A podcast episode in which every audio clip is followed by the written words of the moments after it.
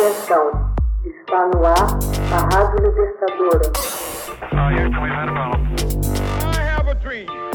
Assim sendo, declaro vaga a presidência da República. Começa agora o Hoje na História de Ópera Mundi. Hoje na História, 25 de agosto de 1835. Jornal dos Estados Unidos divulga descoberta de vida na Lua.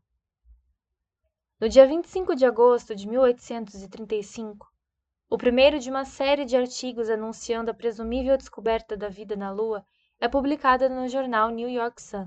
Conhecidos posteriormente pelo público em geral como a farsa da lua cheia, The Great Moon Hoax em inglês, os artigos foram supostamente reproduzidos de uma edição original do Edinburgh Journal of Science.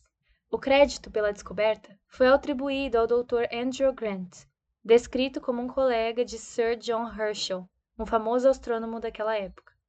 Herschel encontrara evidências de forma de vida na Lua, inclusive animais fantásticos, como os unicórnios, castores de duas pernas e bastante peludo humanoides dotados de asas, parecendo-se como morcegos. Os artigos forneciam igualmente vívida descrição da geografia lunar, completada com uma enormidade de crateras, imensos cristais de ametista, rios caudalosos e luxuriante vegetação. O New York Sun, fundado em 1833, era um dos novos penny press, jornais em, jornais em formato tabloide de baixo preço e com um estilo de jornalismo mais narrativo, que tinha como alvo um público muito mais amplo. Desde o dia em que o primeiro dos artigos da série Farsa da Lua foi publicado, as vendas do periódico dispararam e os leitores o acolheram com entusiasmo. O problema era que nada do seu conteúdo provava-se verdadeiro.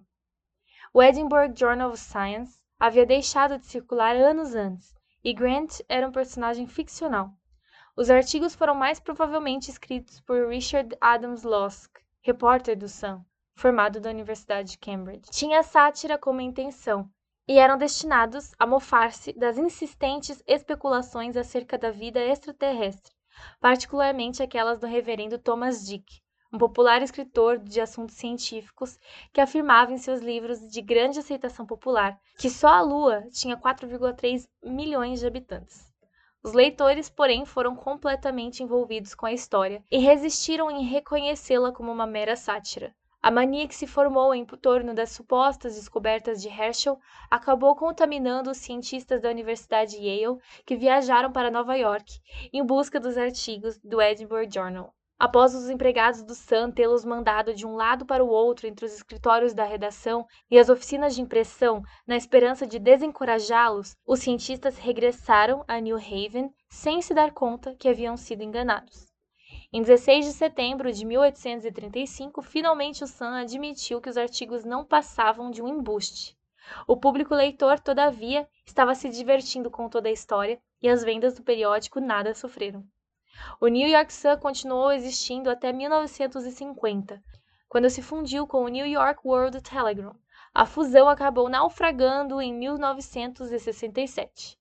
Um novo New York Sun foi fundado em 2002 no entanto, não tendo qualquer relação com o original.